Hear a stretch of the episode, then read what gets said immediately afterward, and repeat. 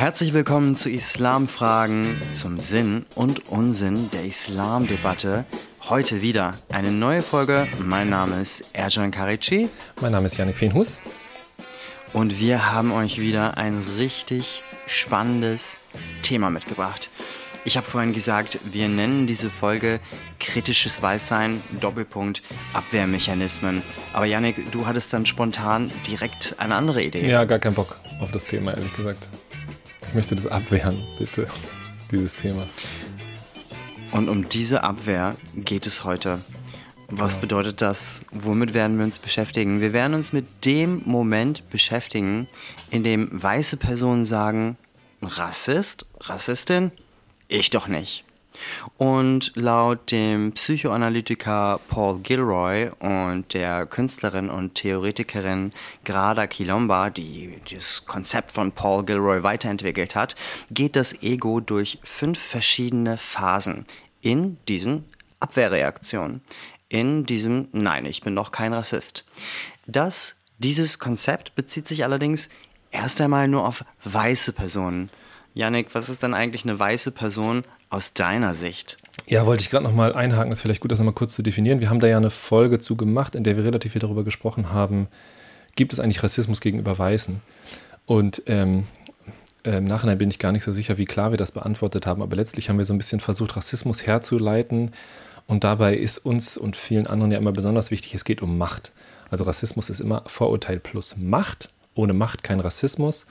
Ähm, genauso wie bei vielen anderen Ismen, Sexismus und so weiter. Auch da spielt Macht eine große Rolle. Und wir haben so ein bisschen hergeleitet, woher kommt diese Macht? Und zwar ähm, nicht einfach nur so die letzten zehn Jahre, sondern eher die letzten 500 Jahre. Bei Kolumbus angefangen und gesagt, okay, es gab diesen europäischen Kolonialismus und dieser europäische Kolonialismus und das damit einhergehende Prozedere hat die Welt auf eine Art und Weise geformt, in der eine bestimmte Bevölkerungsgruppe viel Macht hat und diese Macht auf dem Rücken von vielen anderen Bevölkerungsgruppen auf, äh, aufgebaut hat. Und diese, diese Kategorie Weiß kommt letztlich aus der europäischen Aufklärung, wo eben Kant und auch, auch andere definiert haben, okay, es gibt bestimmte Bevölkerungsgruppen, ja, und die haben quasi per Definition, ich sag mal, westeuropäische, so wie ich aussehende Leute als weiß definiert und gesagt, das sind die Weißen, das sind die Guten. Und dann gibt es die Braunen und die Gelben und die Schwarzen und das sind die weniger guten, weniger werten, weniger menschlichen und so weiter. Daher kommt dieser Begriff weiß. Und wenn wir jetzt also dann weiß sagen, dann schreiben wir das ja häufig kursiv und klein, um zu sagen, es geht hier nicht irgendwie um eine Hautfarbe im wesentlichen Sinne. Wenn ich dich jetzt anschaue, hier, du hast ein weißes T-Shirt an, das ist weiß, ja. Meine Kopfhörer sind weiß, aber meine Haut ist nicht weiß. Meine Haut ist irgendwie irgendwelche Shades of, keine Ahnung was, brown. So, also weiß meint eine gesellschaftliche Position, in einer von Rassismus geprägten Welt. Also es geht nicht einfach nur darum, wie sehe ich aus, sondern welche Position habe ich inne. Das könnte man jetzt noch vertiefen.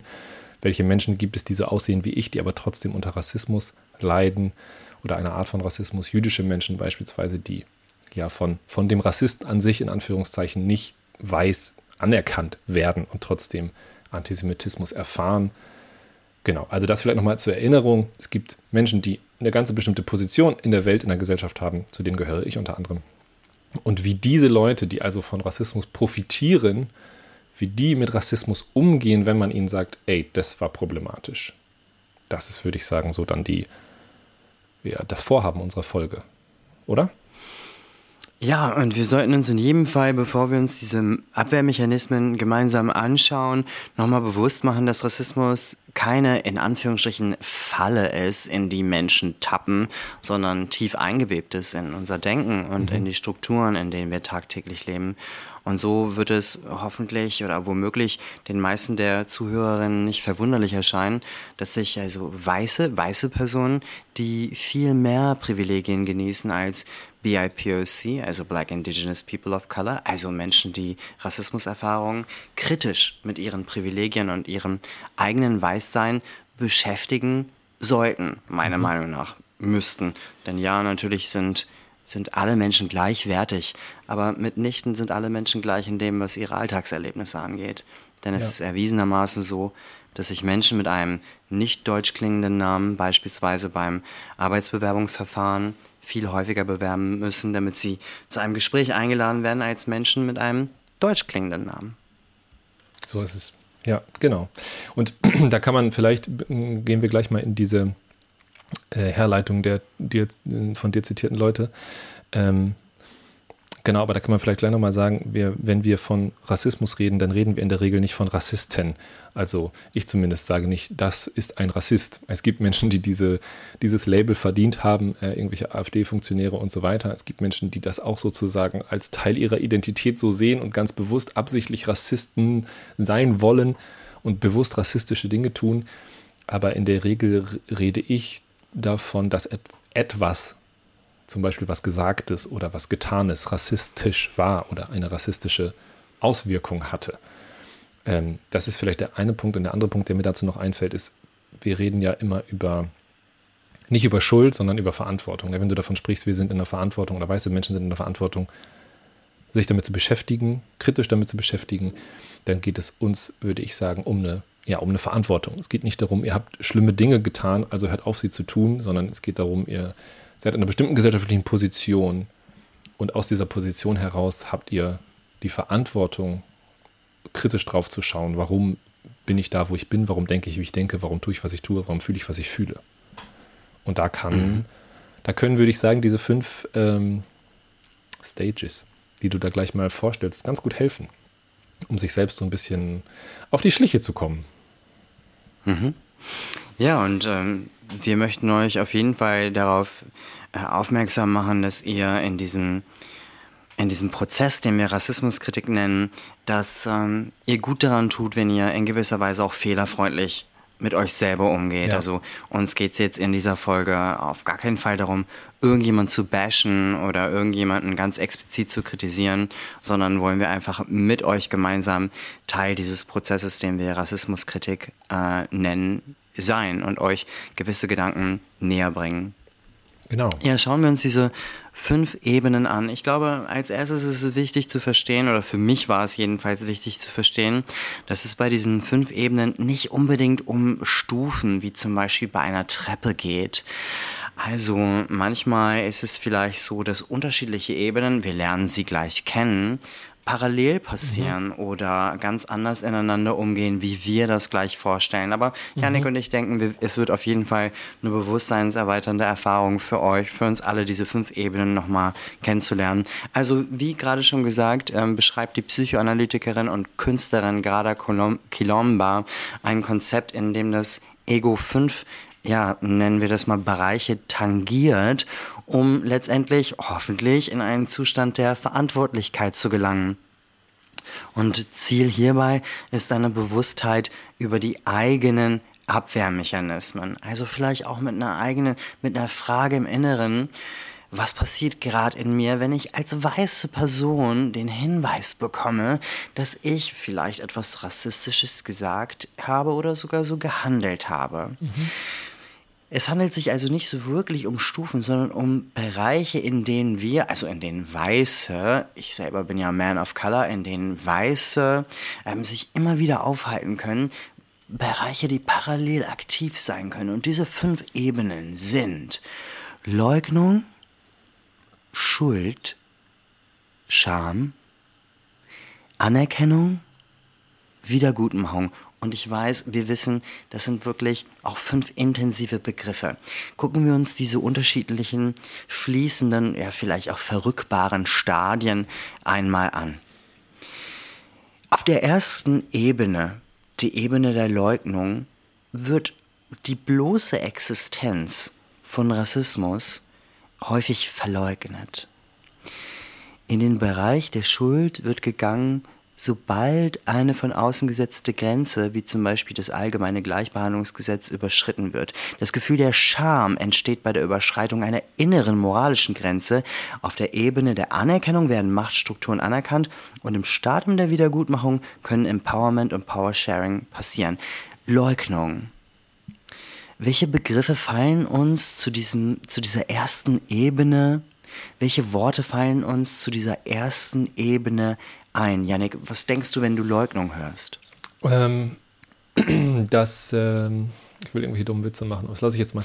Ähm, erstmal der Titel der Folge, ne? Ich doch nicht. Also, da, man kann das ja auf zwei Ebenen leugnen. Also man kann einmal leugnen, es gibt das überhaupt nicht in dieser Form, wie ihr es beschreibt.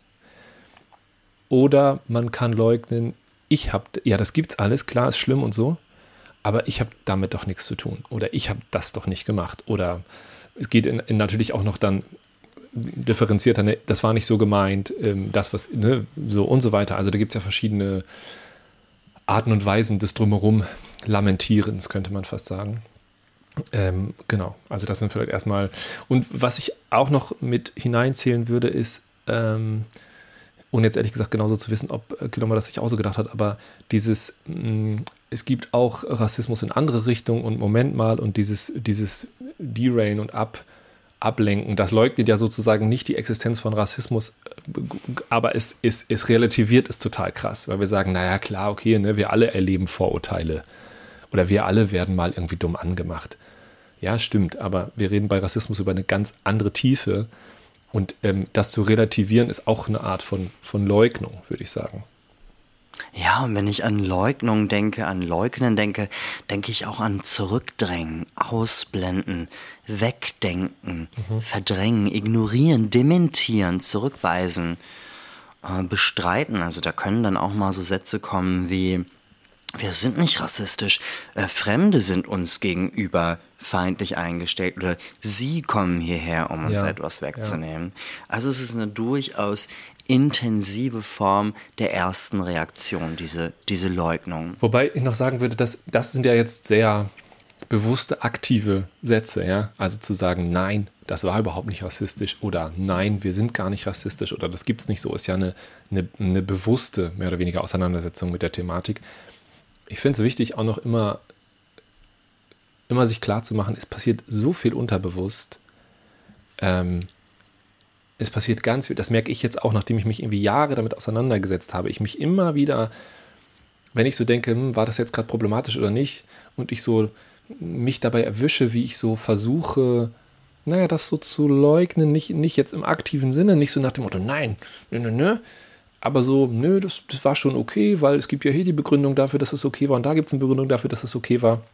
Und ich mich immer wieder dabei erwische, wie ich so ein tiefes Bedürfnis in mir habe, zu sagen, das war kein Rassismus, wenn ich involviert war, ne? Oder wenn, wenn, wenn, wenn Freunde involviert waren oder sowas. Und ich so, das, da ist so ein, so, das ist nicht mein Kopf, ja, sondern so irgendwie so mein Bauch und mein Herz, das so sagt, nein, nein, nein, nein, nein, nein, nein.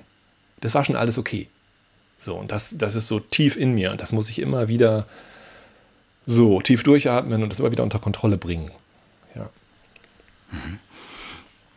Schauen wir uns die nächste Ebene an, verlassen wir für einen Moment die Ebene der Leugnung, wir gehen in die Ebene der Schuld. Und da ist mir bewusst, Schuld ist ein heftiges Wort, aber zu Schuld oder zu Schuldgefühlen kann es kommen, wenn Menschen das Gefühl haben, ja, dass sie jetzt gerade nicht gleichberechtigt behandelt werden oder dass sie nicht gerecht behandelt werden. Also in der Schuld können auch so Sätze kommen wie, ah, jetzt sei nicht so empfindlich, denn du hast mich doch völlig falsch verstanden. Ich selber, ich mache keinen Unterschied zwischen weißen und schwarzen Menschen. Mhm. Also rassistisch, als rassistisch bezeichnet worden zu sein, kann, kann letztendlich, kann, kann auch zu einer Stilisierung als Opfer führen, dass dann in trotziger oder verstörter Haltung handlungsunfähig verharrt und und wenn ich an Schuld denke, ähm, dann denke ich auch an so ein Verantwortlichsein, an ein Belastetsein. Man merkt irgendwie, ups, man hat was Fehlerhaftes gesagt. Man könnte sogar dafür haftbar gemacht werden für das, was man äh, gesagt hat. Man könnte mitschuldig gemacht werden oder sogar schadensersatzpflichtig. Woran denkst du, wenn du an Schuld, wenn du Schuld hörst? Ja, tatsächlich. Ähm ähm, denke ich gerade an so eine Parallele zum Antisemitismus. Es gibt eine Form des Antisemitismus, der sogenannte sekundäre Antisemitismus, mhm. ähm, der, der auch Schuldabwehr-Antisemitismus genannt wird. Also mh, die Deutschen werden den Juden Auschwitz nie verzeihen. Mhm. Mit, mit, mit, da, da, ne? Und das ist so ein Antisemitismus, ähm, nicht trotz Auschwitz, sondern wegen Aus, Auschwitz, schwieriges Wort. Ähm, also wo es, wo es quasi darum geht, die, die Schuld ist so bewusst und so präsent und so sehr da, dass daraus wiederum in den Angriff übergegangen wird, weil, weil man es einfach nicht aushalten kann, schuldig zu sein.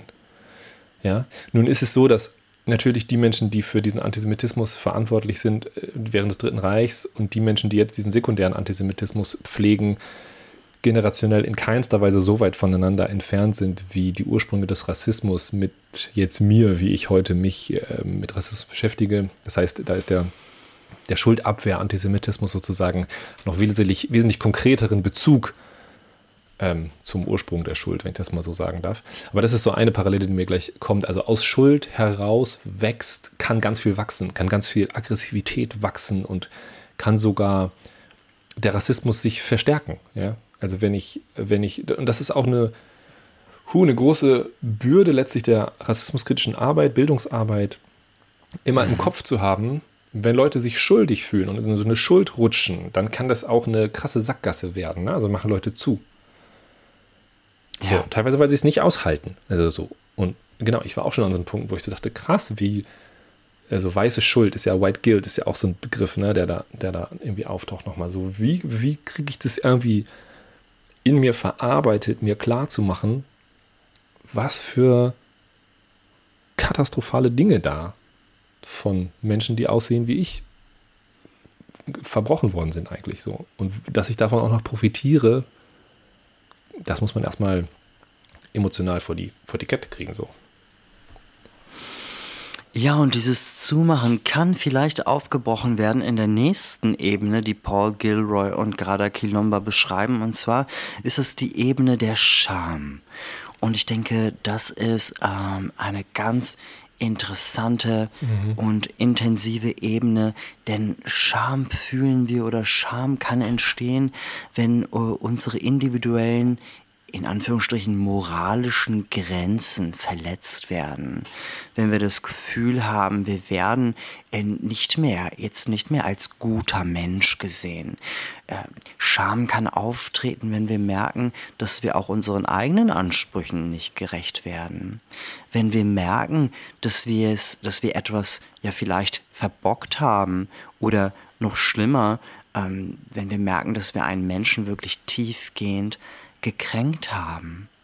Aber dieser Zustand kann auch mit einer Erkenntnis eingehen, einem Bedürfnis nach einer starken inneren Bewegung in Richtung Selbsterkenntnis oder Selbstbewusstheit, Selbstreflexion. Und wenn ich an Scham denke, dann denke ich an Begriffe wie betroffen sein, also mhm. Be Betroffenheit im Sinne äh, des Verlegenseins, mhm. im Sinne des ähm, Hilflosseins oder gar Ängstlichseins. Was fällt dir ein zum Begriff Scham? Ja, ich versuche den so inhaltlich von Schuld so ein bisschen abzugrenzen und würde sagen, mh, mm, Schuld ist so ein, vielleicht noch eher so ein externes Ding. Also mir wird irgendwie Schuld mm, oder ich erkenne an, dass ich schuldig bin für irgendwas auf so einer mh, mm, sachlichen Ebene vielleicht.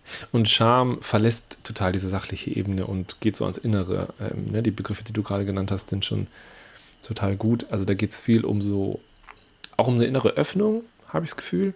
Also wenn ich mich schäme und mir auch das eingestehe, dass ich mich schäme, dann hat das ganz viel Potenzial zur Veränderung. Auch, auch wenn es aber gleichzeitig, so wie auch Schuld, würde ich sagen, so ein auch noch eine, eine Chance hat, dass ich, dass ich blockiere und zumache und sage, ne, ich, ich denke manchmal an, ähm, keine Ahnung, ich mache irgendwas nicht, ähm, ich, ich, ich, melde mich nicht irg irgendwo, wo ich mich äh, melden will und dann verschleppe ich es immer länger und immer länger und irgendwann schäme ich mich dafür, dass ich es noch nicht gemacht habe und das führt eher dazu, dass ich mich noch länger nicht melde oder keine Ahnung ist. Also das ist, kann auch so ein, so ein Einfrieren oder so ein, so ein, so ein Handlungsunfähigkeit kann auch in, im Charme hängen.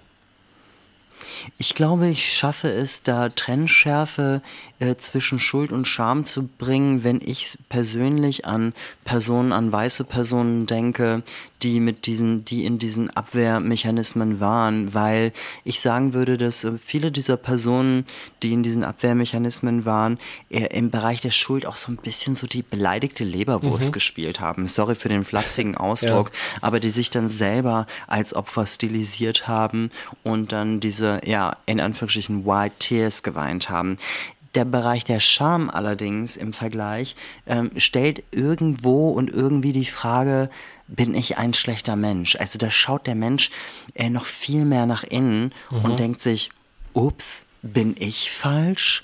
Und die Fragen, die uns dann oder die weißen Personen dann weiterhelfen können, sind Fragen wie, ja, wer bin ich denn? Wer möchte ich denn sein? Mhm. Wofür möchte ich denn dann stehen? Wie werde ich von anderen gesehen? Mhm. Also ich glaube, das sind die Fragen, die den Personen helfen, die Bewegung aus der Scham in die Anerkennung zu gehen. Mhm. Was mhm. sagst du dazu?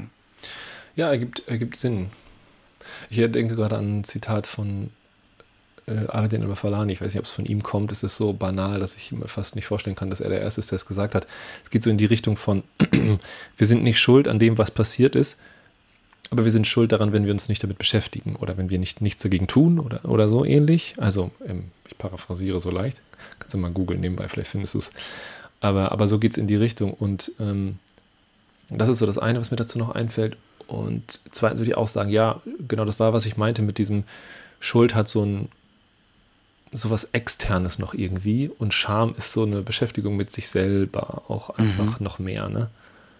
Und mit dem Inneren. Und genau, mit dieser Frage bin ich ein schlechter Mensch. Wollen wir das mal beantworten? Sind wir schlechte Menschen, wenn wir Rassismus reproduzieren? Wenn wir rassistische Dinge tun und sagen?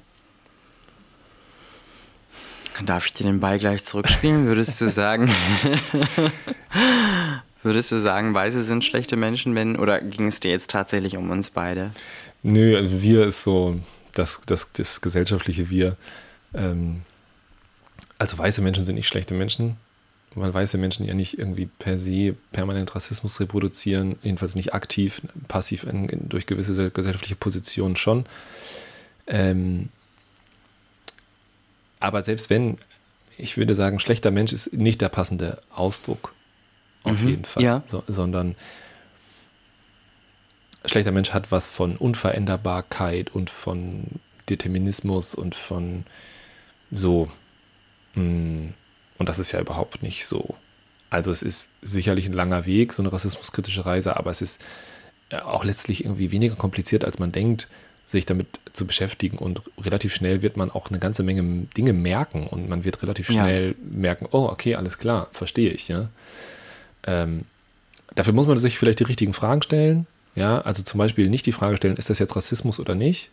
Äh, das finde ich manchmal eine Frage, die Leuten eher im Weg steht, vor allen Dingen am Anfang der rassismuskritischen Reise, weil wir ja auch aus, unserer, aus so einer Situation in einer postnationalsozialistischen Gesellschaft auf gar keinen Fall rassistisch sein wollen.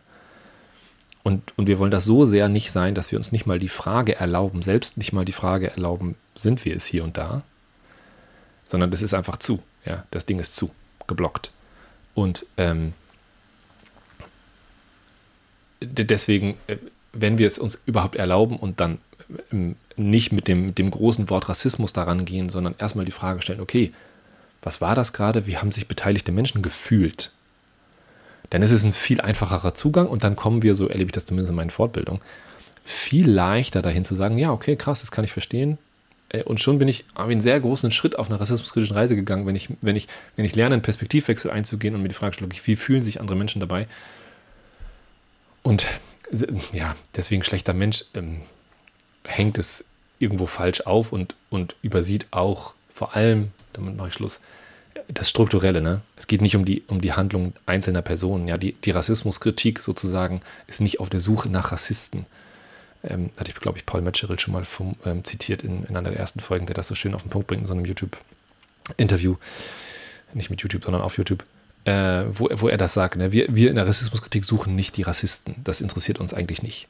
Wir suchen Strukturen. Wir suchen nicht nach schlechten Menschen, sondern wir suchen nach, nach einem System, nach einer Struktur, nach Verhältnissen, nach Regeln, die Rassismus bedingen und, und ähm, produzieren oder reproduzieren.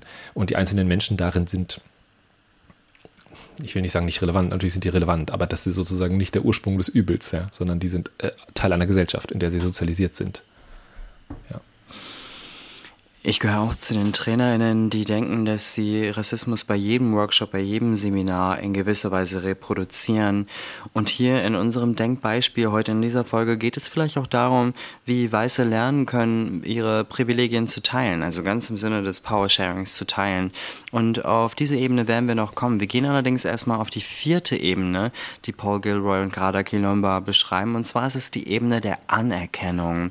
Und hier geht es nicht mehr darum, wie Mensch gerne wäre, sondern wie Mensch wirklich ist. Also mhm. du erkennst jetzt als weiße Person die eigene Verstrickung, das eigene Verstricktsein in Machtstrukturen und du erkennst deine eigene Position, Position, Positionierung und Position vor allem als privilegiert an. Ja. Welche Begriffe fallen mir da ein? Ich würde mich fragen, wie fühlt sich Anerkennen an? Ähm, vielleicht wie eingestehen, ansehen, annehmen? Was würdest du sagen, Janik? Als erstes fällt mir ein, dass damit so eine gewisse Unauflöslichkeit einhergeht. Also wenn wir vorher häufig Rassismus denken als es ist entweder da oder nicht und entweder man ist rassistisch oder nicht und entweder ich bin rassistisch oder nicht oder ich bin Rassist oder nicht, dann kommen wir vielleicht im Anerkennen eher zu, dem, zu der Erkenntnis, es ist immer da. Und wir sind Teil davon. Egal was wir tun. Und das ist ja zum einen frustrierend, sehr frustrierend, aber zum anderen auch ganz viel, ganz erleichternd, ja, weil es, weil es erstmal darum geht, es geht nicht darum, irgendwie, was ich den ganzen Tag tue und sage und was auch immer, das spielt natürlich eine Rolle, sondern es geht irgendwie darum zu sagen, alles klar, okay, wir sind in der Gesellschaft aufgewachsen, diese Gesellschaft hat uns geprägt und dem kommen wir jetzt sozusagen auf die Schliche. Wir kommen uns selbst auf die Schliche. Also das ist das, was mir immer wieder Spaß macht auch, auch wenn das ein gewagter Begriff ist, aber zu merken, ne, habe ich auch, glaube ich, an anderer Stelle schon mal gesagt, warum bin ich, wie ich bin, warum denke, wie ich denke. Und zwar auf eine ehrliche Art und Weise, so eine ganz ehrliche, wo ich wirklich versuche, tief in mich reinzuschauen und zu überlegen, okay, was denk, was geht mir eigentlich durch den Kopf, wenn ich Person X treffe, Person Y sehe, Situation F, keine Ahnung, mir vorstelle? Was, was für Gefühle sind da in mir? Und mhm. da kommen natürlich die anderen Sachen wieder rein. Das finde ich einen super wichtigen Hinweis von dir am Anfang zu sagen, das ist jetzt nicht irgendwie erst das, dann das, dann das, dann das, sondern das verschwimmt miteinander und wechselt und, und bedingt sich gegenseitig, diese verschiedenen Stufen. Mhm. Ja, aber irgendwann mal zu dem Punkt zu kommen, ja, es ist halt da und damit müssen wir irgendwie umgehen. Ähm, das ist ein sehr, sehr wichtiger Punkt, glaube ich. So, runtergebrochen auf Vorurteile wäre es der Satz, das größte Vorurteil ist es, keine zu haben. So, es geht nicht darum, Vorurteile abzulegen, sondern es geht darum, sich selber auf die Schliche zu kommen, rauszufinden, wo habe ich welche, wie beeinflussen die mich, was kann ich dagegen tun. Und das ist ein, ein viel konstruktiverer Ansatz irgendwie, ne? Und der lässt halt Graubereiche zu. Und das tut halt häufig ein Reden über Rassismus nicht in Deutschland. War das rassistisch? Ja, nein, ja, nein, ja, nein, ja, nein okay, können wir das beiseite lassen, können wir darüber reden, was macht es mit der Situation, mit der Gesellschaft, mit den Beteiligten, welche Auswirkungen hat es? Und dann sind wir auf einer viel sinnvolleren äh, Ebene der Debatte. Ja. Mhm. Ja, und in unserer Frage, wie weiße Personen oder Personen aus der Dominanzgesellschaft Macht teilen können oder Privilegien teilen können, wie sie also äh, Powersharing betreiben können, dafür ist es wichtig anzuerkennen, dass es eben äh, nicht reicht, auf der Stufe der Anerkennung zu bleiben, sondern auf eine weitere Stufe zu kommen, sondern auf die Stufe, die Paul Gilroy und Garda Kilomba Wiedergutmachung oder Entschädigung nennen. Ich bin mir sicher, dass ähm, auch alle Zuhörerinnen auch ja gewisserweise Synonyme auch für diese Ebene oder Parallelbegriffe für diese Ebene finden können, aber hier heißt es also Wiedergutmachung und Entschädigung. Und ähm, die Ebene der Entschädigung ist die Basis, die die Powersharing braucht, um wirklich zu fungieren, um wirklich zu funktionieren, also in, in Bewegung gebracht zu werden. Was bedeutet das? Das bedeutet, wir machen eine Transgression, eine Bewegung von Machtverhältnissen zu Machtverschiebung. Es geht also um die Frage, wie das System Rassismus, das sich in die Individuen eingeschrieben hat, veränderbar ist. Es geht nicht mehr um die Frage, ob ich rassistisch bin, sondern wie ich Rassismus abbauen kann. Und vielleicht können wir uns für diesen Moment auch nochmal fragen, Power Sharing. Was, was bedeutet Power Sharing? Wie kann das aussehen? Diese Debatte ähm, oder in dieser Debatte, in diesem Prozess, äh, in dem wir uns, in dem wir miteinander sind, diese, diese Rassismuskritik, mit der wir uns beschäftigen und ähm, auch das, das Alltagserlebnis von ähm, Menschen, die Rassismuserfahrungen machen, ist für viele von uns, muss ich jetzt an dieser Stelle sagen, emotionale Schwerstarbeit. Mhm. Also Ausgrenzung und Diskriminierung zu erfahren ist äh, und dann damit irgendwie zu leben, ist echt eine Lebensleistung. Und meine Perspektive ist, dass wir dieser, also dieser ständigen emotionalen Schwerstarbeit auch irgendwie Einhalt gebieten müssen. Und Powersharing kann Verantwortlichkeiten verschieben. Powersharing darf aber nicht ähm, auf der Reflexionsebene bleiben, sondern muss genau wie, wie Awareness, also wie so ein Gewahrsein für Diskriminierung und Rassismus, performativ sein, performativ im positiven Sinne. Das heißt, es muss auf der Handlungsebene passieren. Und mit Powersharing können Weiße oder Personen aus der Mehrheitsgesellschaft Privilegien dafür einsetzen, um ja vermeintliche Natürlichkeiten zu verändern und Ressourcen umzuverteilen.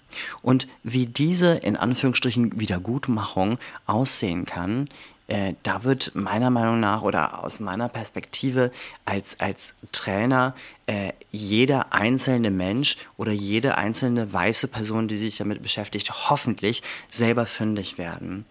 Ich würde allerdings ganz kurz und ganz knapp drei Ebenen beleuchten, auf denen dann Powersharing passieren kann. Das mhm. ist einmal die individuelle Ebene, dann die kollektive Ebene und die institutionelle, die institutionelle Ebene. Auf der individuellen Ebene hältst du erstmal inne. Da bist du erstmal behutsam in deiner Sprache, du bleibst wachsam, du durchleuchtest Wissensarchive, du betreibst Spurensuche, du beschäftigst dich mit der eigenen, also in diesem Kontext mit der eigenen Kolonialgeschichte. Auf der kollektiven Ebene kannst du versuchen, Begegnungs- und Aushandlungsprozesse für BIPOC zu schaffen. Ähm, du kannst es probieren, indem du dich dafür einsetzt, dass es safer Spaces, dass safer Spaces geschaffen werden, also sicherere Räume geschaffen werden, indem du dich für Empowerment-Räume einsetzt, ohne Selbstzugang oder Kontrolle über sie zu beanspruchen. Du kannst versuchen, Begegnungsorte zu schaffen, die machtsensibel und zugleich fehlerfreundlich sind. Und in der oder auf der institutionellen Ebene, hier kann versucht werden, Maßnahmen zu schaffen, die Zugänge zu Ressourcen und ähm, Entscheidungsstrukturen verändern. Wichtig ist hier, dass Institutionen eine Bewusstheit für fehlende Diversität entwickeln und Fragen nach innen stellen, um die Organisationsstruktur und Kultur langfristig zu verändern, um Öffnungsprozesse zum Laufen zu bringen. Ähm, können wir ganz unterschiedliche Fragen stellen. Wichtig ist, ähm, bleib wachsam, bleib in Bewegung und komm ins Handeln. Ja. Bisschen abstrakt. ähm, nicht nur sozusagen ähm, jetzt dem so zuzuhören und dann zu überlegen, was heißt das eigentlich, sondern auch abstrakt immer wieder in der jeweiligen Situation, finde ich, ähm, erlebe ich bei mir selbst, hm, am schönsten finde ich den Begriff des Innehaltens, den mhm. du gerade genannt hast, weil ähm, wenn ich an Powersharing denke, denke ich häufig an solche Sachen wie, ich bekomme eine Anfrage für einen Workshop, Rassismus im weitesten Sinne ist das Thema und ich denke mir, warum kriege ich eigentlich gerade diese Anfrage als weiße Person? Ja, und wenn ich die jetzt sozusagen annehme, die Anfrage, was heißt das eigentlich? Das heißt letztlich, dass ich als weiße Person bezahlt werde, über ein System zu reden, in dem ich profitiere ökonomisch zum Beispiel. Ja, also versuche ich dann in so einem Moment so zu überlegen, warum mache ich das jetzt gerade? Wäre es nicht sinnvoller, wenn unsere liebe Kollegin Sabrina das macht? Dann rufe ich sie an und sage, pass auf, hast du Lust, das zu machen? Und dann sagt sie vielleicht, ja, cool. Und dann habe ich sozusagen gesagt, okay, alles klar, das Thema wird behandelt. Ich weiß, es ist in guten Händen. Die Leute kriegen, was sie brauchen und eigentlich kriegen sie sogar noch viel mehr, als sie angefragt haben, weil sie nicht mich kriegen äh, und dann nicht von einer weißen Person das erklärt bekommen und dann ist man unter Umständen wieder an so einem weißen Miteinander. Das kann auch seinen Ort haben. So, das wäre so ein Gedanke, der mir dabei kommt. Aber das ist natürlich auch schwierig, ja, weil ich denke auch, hm, paar hundert Euro könnte ich auch eine Menge Windeln von kaufen. Also wir sind ja nicht nur, Rassismus ist sozusagen nicht nur das einzige äh, Machtverhältnis, was diese Gesellschaft prägt, die einzigen Zwangsstrukturen, die diese Gesellschaft prägen, da gibt es natürlich auch andere. Und dann kommt man sehr schnell an seine Grenzen. Und dann ist dieses so sich zu überlegen, okay, was verliere ich eigentlich wirklich und was gebe ich jetzt tatsächlich ab, wenn ich das nicht selber mache oder was auch immer. Mhm. Und da kann es natürlich auch, äh, ist bequem, auch eine, wenn ich eine gute Auftragslage habe, dann kann, ist es viel einfacher für mich und dann freue ich mich, klopfe mir auf die Schulter und sage, hast du gut gemacht, Janik, schön Power-Sharing gemacht. Und wenn ich denke, wow, Gott, schwierig, dann fällt es mir schwerer. So, ne? Und diese, da geht es sozusagen ans Eingemachte. Mhm. Und das ist, mhm. das ist auf jeden Fall was, wo, wo ich noch lernen muss, auch sozusagen noch Optionen auszuloten. Also welche Räume gibt es überhaupt, ja. Und eine Erkenntnis ist natürlich auch sozusagen Powersharing aus einer weißen Perspektive kann auch sehr häufig heißen, einfach mal die Klappe zu halten. Also einfach mal einen Raum nicht zu füllen, nicht da zu sein, nicht den Weg zu gehen, der, den ich die letzten 100 Male gegangen bin, sondern einfach mal zu sagen, okay, ich fülle diesen Raum jetzt nicht, ich antworte jetzt nicht. Und das ist gerade aus einer Perspektive des weißen Mannes ziemlich schwierig manchmal. Ja. Und aus der Perspektive eines Man of Color, beziehungsweise aus der Perspektive von jemandem, der Rassismuserfahrung macht, ist es wichtig, dass wir in unseren Communities, in unseren BIPOC-Communities immer wieder Empowerment-Räume schaffen. Und ich habe einen für mich sehr empowernden Satz mitgebracht, der ist von Martin Luther King. Und er hat gesagt und geschrieben, If you can't fly, then run. If you can't run, then walk. If you can't walk, then crawl. But whatever you do, you have to keep on moving forward. Wenn du nicht fliegen kannst, dann renn, dann geh. Wenn du nicht rennen kannst, dann, dann geh wenn du nicht mehr gehen kannst, dann, dann krieche sogar. Aber was immer du tust, du musst, du musst nach vorne schauen, du musst dich weiter nach vorne bewegen. Und das ist etwas, was mir viel Hoffnung macht und viel Kraft gibt und mich auch inspiriert. Wenn ihr als Zuhörende vielleicht noch ein bisschen mehr über Empowerment und Powersharing lernen wollt, es gibt ein Buch aus dem Belz Juventa Verlag herausgegeben von Birgit Janusz und Jasmin Chehata. Das nennt sich Empowerment und Powersharing, Ankerpunkte, Positionierung und Arenen. Das wäre so zum äh, Thema Diversitätsarbeit bzw. Ähm, Empowerment und Powersharing im Bereich Rassismuskritik äh, eine Empfehlung von mir. Schaut da mal rein. Empowerment und Powersharing, äh, ein Buch aus dem Belz Juventa Verlag. Ja, ich schaue gerade hoch ins Regal. Da steht es. Noch nicht ganz durchgelesen. Das werde ich äh, mitnehmen als Hausaufgabe aus dieser Folge. Auf jeden Fall. Ich habe noch ein Zitat mitgebracht. Möchtest du es hören? Noch eins? Ja, hau raus. Das ist auch von Martin Luther King. Würde mich total interessieren, wie du das interpretierst, was das mit dir macht, wenn ich dir das Zitat der ja, Künstlerin, Poetin, politische Aktivistin Maya Angelou vorlese oder uns allen. Und Maya Angelou hat geschrieben, You should be angry. You must not be bitter. Bitterness is like cancer. It eats upon the host. It doesn't do anything to the object of its displeasure. So, use that anger. You write it. You paint it. You dance it. You march it. You vote it. You do everything about it. You talk it. Never stop talking it. Das erinnert mich mh, mm, an ein Zitat, was ich, was wir, worüber wir in der letzten Folge gesprochen haben, als wir den Fall besprochen haben. Da haben wir irgendwann gesagt, oder ich, ich finde es immer gut, mich sozusagen auch als emotionalen Menschen zu zeigen. Nicht im Sinne von, ich sitze da und weine, sondern äh, zu sagen, ich, ich begreife diese Dinge nicht einfach nur rational, sondern ich lasse mich davon berühren. Und ich lasse mich davon auch wütend machen und ich zeige das auch. Und ich sage auch, das regt mich gerade auf, das macht mich gerade wütend, das betrifft mich, was macht es mit euch? Und ich habe danach nochmal drüber nachgedacht und wenn ich jetzt von Maya höre, dann kommt mir nochmal, äh, wird mir nochmal klarer, das ist auch eine privilegierte Aussage, die ich da treffe. Ja? Weil als weißer Mann zu sagen, ich bin wütend, ist was ganz anderes in einem Raum, als das als schwarze Frau beispielsweise zu tun.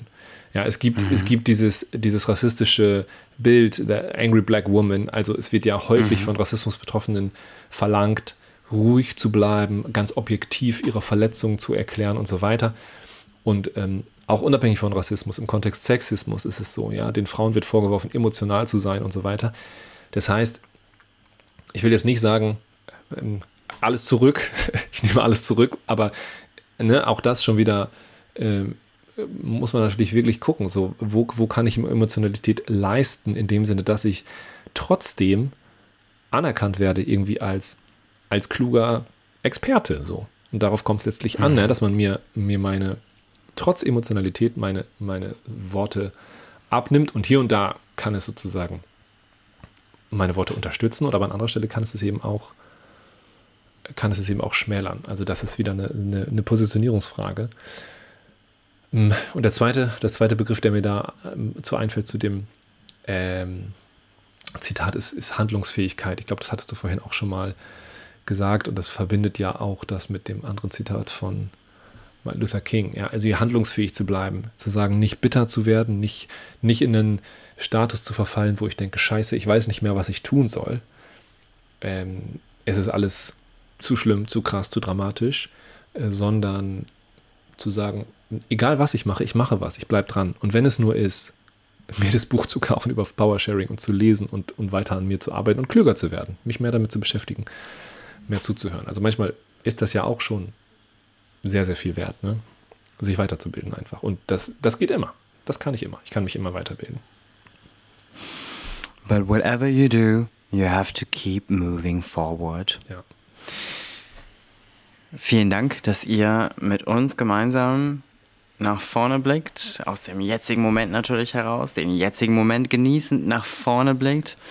Yannick und ich, wir wünschen euch einen wunderschönen Start in den August, eine hervorragende Sommerzeit im August. Bleibt uns treu, folgt uns gerne, wenn ihr möchtet, auf Instagram unter Islamfragen Podcast. Allerdings sind wir natürlich auch bei Google Podcasts, Apple Podcasts, Deezer, Spotify und natürlich YouTube. So viel von uns. Macht's gut, bis bald. Bis zum nächsten Mal.